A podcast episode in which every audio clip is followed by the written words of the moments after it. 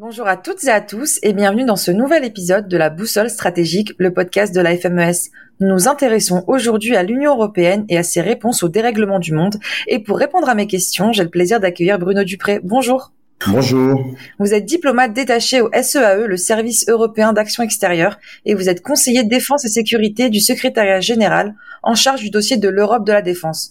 Bruno Dupré, quelles sont selon vous les principales incertitudes auxquelles nous sommes confrontés en tant qu'Union européenne? Merci d'abord euh, de bien vouloir euh, enregistrer ce podcast avec moi.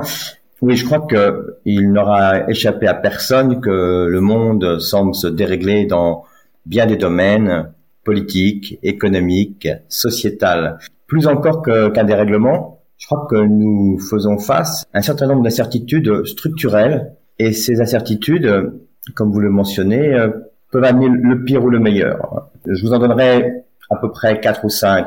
La première incertitude, c'est celle sur l'issue de la guerre en Ukraine. Le scénario le, moins crédible en février, euh, la victoire de l'Ukraine, n'est plus impossible. Et si l'Ukraine n'a pas encore gagné la guerre, la Russie, là, elle, en quelque sorte, déjà perdue. C'est une citation de, du, de Joseph Borrell.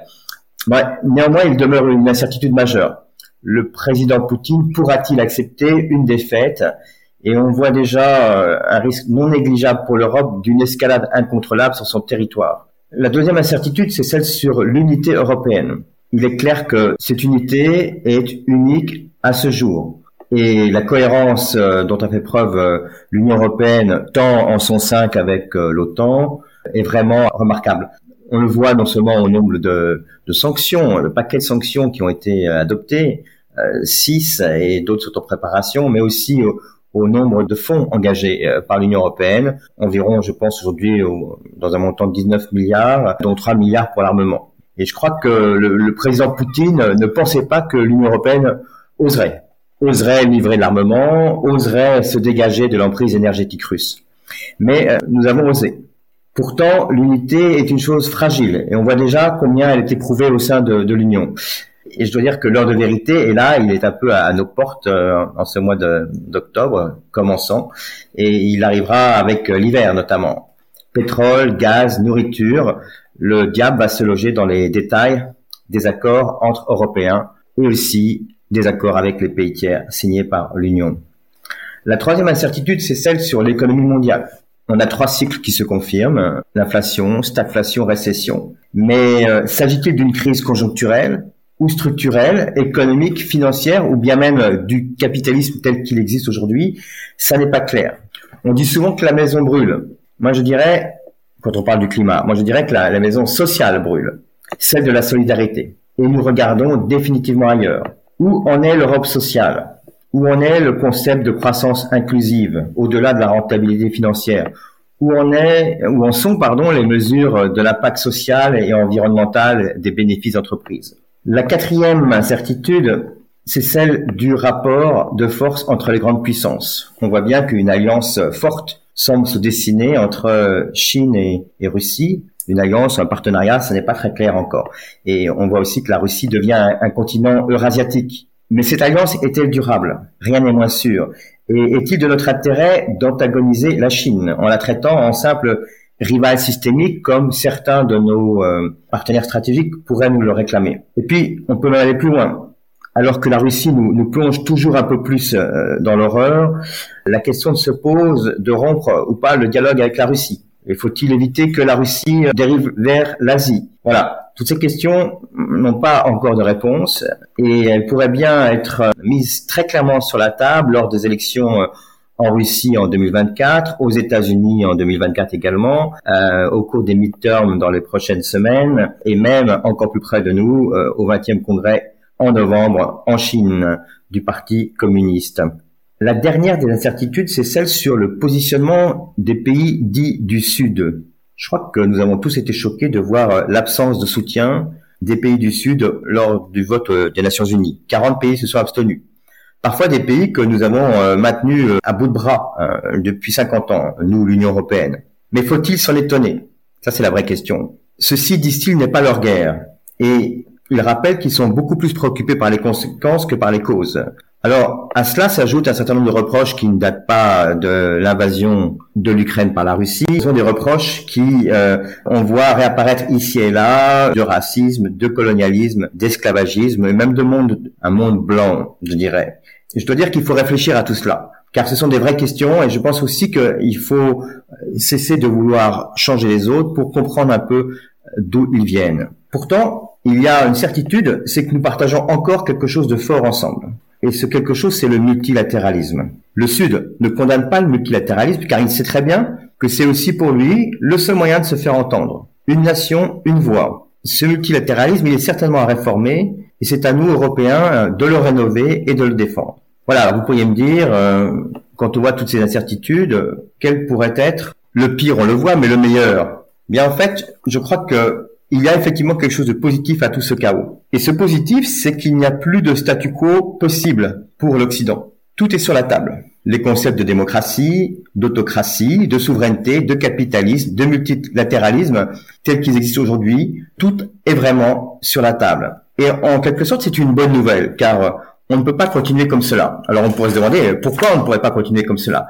Et je crois que c'est parce que, en fait, nos, nos concepts, nos certitudes doivent s'adapter aux défis d'aujourd'hui et de demain. Et ces défis, ce sont les nouveaux rapports de force entre États, avec une multipolarité qui se, qui se combine avec une, bipolarité. Euh, ce sont les flux migratoires qui sont toujours plus importants. C'est le changement climatique qui dévaste le monde. Ce sont les nouvelles technologies, la digitalisation et l'intelligence artificielle qui gagnent tous les secteurs. Et cela nous impose, nous, de revoir et d'adapter nos concepts existants. Merci beaucoup. On parle beaucoup et de plus en plus surtout d'autonomie stratégique et de souveraineté européenne. Est-ce que vous pensez que ces éléments peuvent répondre aux incertitudes que nous venons de mentionner? Alors je crois que ces incertitudes sont en fait pour l'Union européenne autant d'opportunités possibles. Opportunités d'être moins naïf, d'être plus autonome effectivement, peut-être plus clair aussi sur euh, nos valeurs et aussi sur notre engagement, notre engagement dans le monde, et nous en dirons peut-être deux mots tout à l'heure. Alors sur le sur l'autonomie stratégique, je crois que il y a plusieurs temps. Le, temps de la naïveté européenne, il est derrière nous. L'Europe doit absolument sortir du brouillard de la paix, car en fait nous sommes en guerre, que ce soit économique, financière, sur nos systèmes politiques et même militaires. Et nous n'avons plus le, le monopole de la puissance. Non seulement nous n'avons plus le monopole de la puissance, mais en plus il nous faut pourtant être plus forts pourquoi? Ben Parce que le président Poutine pense que les démocraties sont faibles. Et on voit bien que dans nos démocraties, effectivement, aujourd'hui, il y a un sentiment de, de lassitude sur cette guerre. Mais nous ne pouvons pas nous permettre, et là je cite Joseph Borrell, le haut représentant, nous ne pouvons pas nous permettre d'être fatigués. Alors, si le temps de la naïveté est derrière nous, je crois que le temps de la de l'autonomie stratégique, lui, est devant nous. Alors on peut l'appeler autonomie stratégique, on peut l'appeler souveraineté européenne, on peut l'appeler responsabilité stratégique. La réalité, c'est que tous ces termes signifient qu'il est grand temps pour nous de réduire nos vulnérabilités, non seulement dans le secteur militaire, hein, mais aussi dans les différents secteurs euh, critiques que sont l'espace, l'énergie, le digital, les transports, par exemple. Et il est très important d'avoir un narratif. Les Anglais, par exemple, ont le pragmatisme, les Américains, le patriotisme. Je crois que le narratif d'autonomie stratégique pour nous, il est fort. Parce que si on n'a pas de narratif, il n'y a pas de vision politique. Et s'il n'y a pas de vision politique, il n'y a pas d'avenir. Alors, l'autonomie stratégique, ça ne veut pas dire euh, la forteresse Europe ou le protectionnisme. Non, ça veut dire simplement agir collectivement chaque fois que l'on peut et de façon autonome chaque fois que c'est nécessaire. Cette autonomie stratégique, c'est aussi l'occasion pour, euh, pour l'Union européenne de développer une culture commune. On l'a vu avec euh, le document clé qui a été adopté sous euh, la haute représentante euh, Federica Mogherini. On l'appelle la stratégie globale hein, de 2016.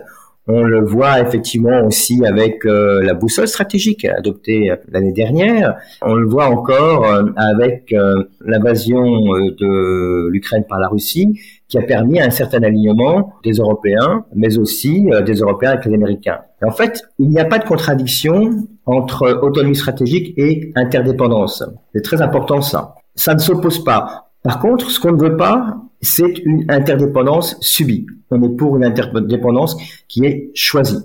Et cela suppose évidemment un troisième, je dirais un troisième temps. Autant le temps de la naïveté derrière nous, le temps de l'autonomie est encore devant, devant nous. La géopolitisation de l'Europe est en cours, elle n'est pas encore acquise. Ça n'empêche pas l'Union européenne, à mon avis, déjà de s'interroger sur ce qu'elle veut Elle doit s'interroger aujourd'hui sur ce qu'elle veut et qui elle est. Et je pense que la réponse à cela, c'est une espèce d'examen de conscience de l'Union européenne sur quel est son ADN. Et pour moi, son ADN, c'est le multilatéralisme. Le multilatéralisme, c'est non seulement, euh, comment pourrait-on dire, euh, la règle de droit, la séparation des pouvoirs, le respect euh, des droits humains, mais c'est aussi, et c'est très important, le refus d'entrer dans une logique des blocs et dans une logique du découpage, du découplage, pardon, dans laquelle les grandes puissances voudraient parfois nous enfermer.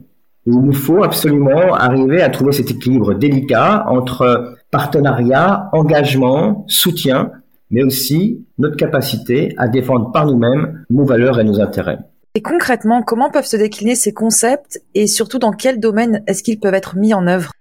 Alors, ces concepts, ils se déclinent de plusieurs façons. Je dirais, ça dépend un petit peu de quel domaine on parle. Il y a tout d'abord euh, le domaine économique, où là, on a mis en place un certain nombre de règles et de règlements qui euh, visent à contrôler les investissements étrangers, qui visent à empêcher les coercitions qui pourraient être exercées sur nos entreprises, avec des mesures qui peuvent aller du dialogue au fait de d'empêcher l'accès au marché euh, européen. Nous avons aussi un certain nombre de mesures dans le domaine militaire où nous avons mis en place avec la boussole stratégique une analyse commune des menaces, des nouveaux partenariats ainsi que des capacités accrues pour répondre à la fois aux défis euh, asymétriques, mais aussi pour soutenir euh, l'OTAN chaque fois qu'on le pourra, parce qu'il y a une complémentarité, et je voudrais insister là-dessus, une complémentarité entre euh, l'Union européenne et l'OTAN, même si la répartition des rôles n'est pas aussi euh, évidente que cela, on voit bien que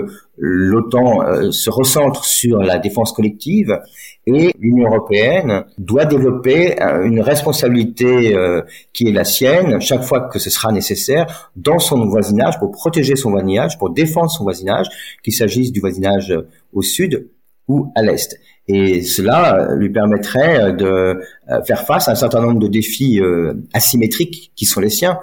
On pense évidemment encore une fois à la Russie et aux activités de milices comme ou les mercenaires Wagner qui peuvent opérer dans le sud de, l'Europe que à l'est. Tout cela, la combinaison de ces mesures économiques et de ces mesures euh, militaires doit permettre de développer une nouvelle approche pour euh, une européenne où la, sécurité économique en quelque sorte, sécurité et économie, se combinent pour peser un maximum sur les acteurs qui souhaiteraient porter atteinte à la stabilité euh, du continent européen. Pourquoi on dit souvent que la clé de l'avenir de l'Union européenne repose sur les partenariats? Est-ce que Bruno Dupré, c'est pas contradictoire avec les concepts d'autonomie stratégique et de souveraineté européenne dont on vient de parler?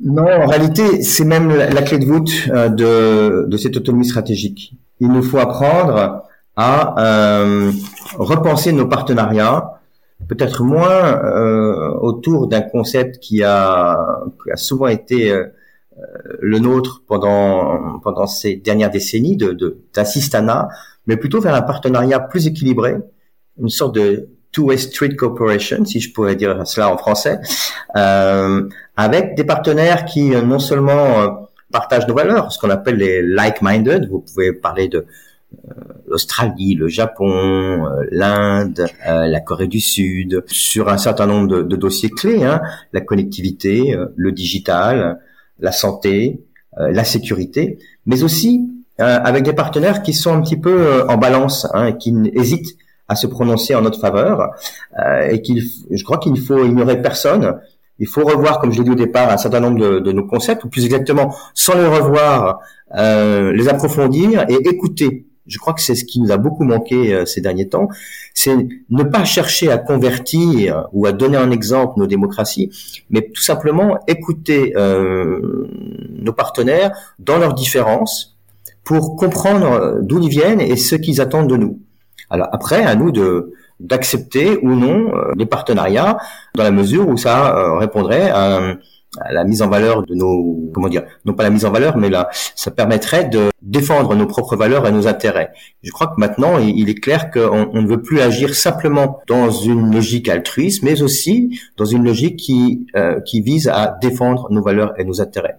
C'est pour ça que on doit vraiment modifier nos partenariats actuels pour les rendre plus complets, notamment en portant sur les domaines qui sont clés pour l'avenir. Je les ai cités, la connectivité, le digital, le climat, la santé, la sécurité tous ces domaines-là, euh, notamment par exemple, je pense à, l'Afrique comme à, l'Asie, euh, sud-est asiatique, nous permettront de voilà de partager nos intérêts, nos valeurs, et de voir aussi euh, où sont nos différences, de façon à ce que l'on sache comment aborder l'avenir.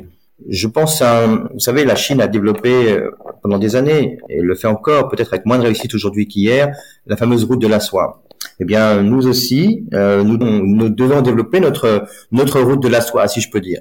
Alors elle a un nom aujourd'hui euh, qui est un nom un peu euh, un peu compliqué, qui est celui de Global Gateway, portail global en quelque sorte. Derrière ce, ce vocable, il y a 300 milliards d'euros. Il y a un certain nombre de programmes, d'infrastructures, je dirais, en équipement en dur, mais aussi digital, qui permettent de, de se connecter avec les autres dans des domaines clés. L'autonomie stratégique, c'est effectivement avant tout cette interdépendance choisie avec des partenaires qui partagent nos valeurs, mais pas seulement, avec tous les partenaires, en faisant en sorte de protéger nos valeurs et nos intérêts. Merci beaucoup pour ces éclairages. Un mot de la fin? Bien, merci, merci pour la conférence qui était de, valeur. Et puis voilà, j'espère que nous aurons l'occasion de reparler un petit peu du rôle accru de l'Union européenne comme acteur géopolitique dans le monde. C'était la boussole stratégique avec Bruno Dupré sur les enjeux liés à l'Union européenne, un podcast que vous pourrez retrouver sur notre site internet fmes-france.org, sur toutes les plateformes de podcast et sur nos réseaux sociaux Facebook, LinkedIn, Twitter et Instagram sous l'intitulé Institut FMES.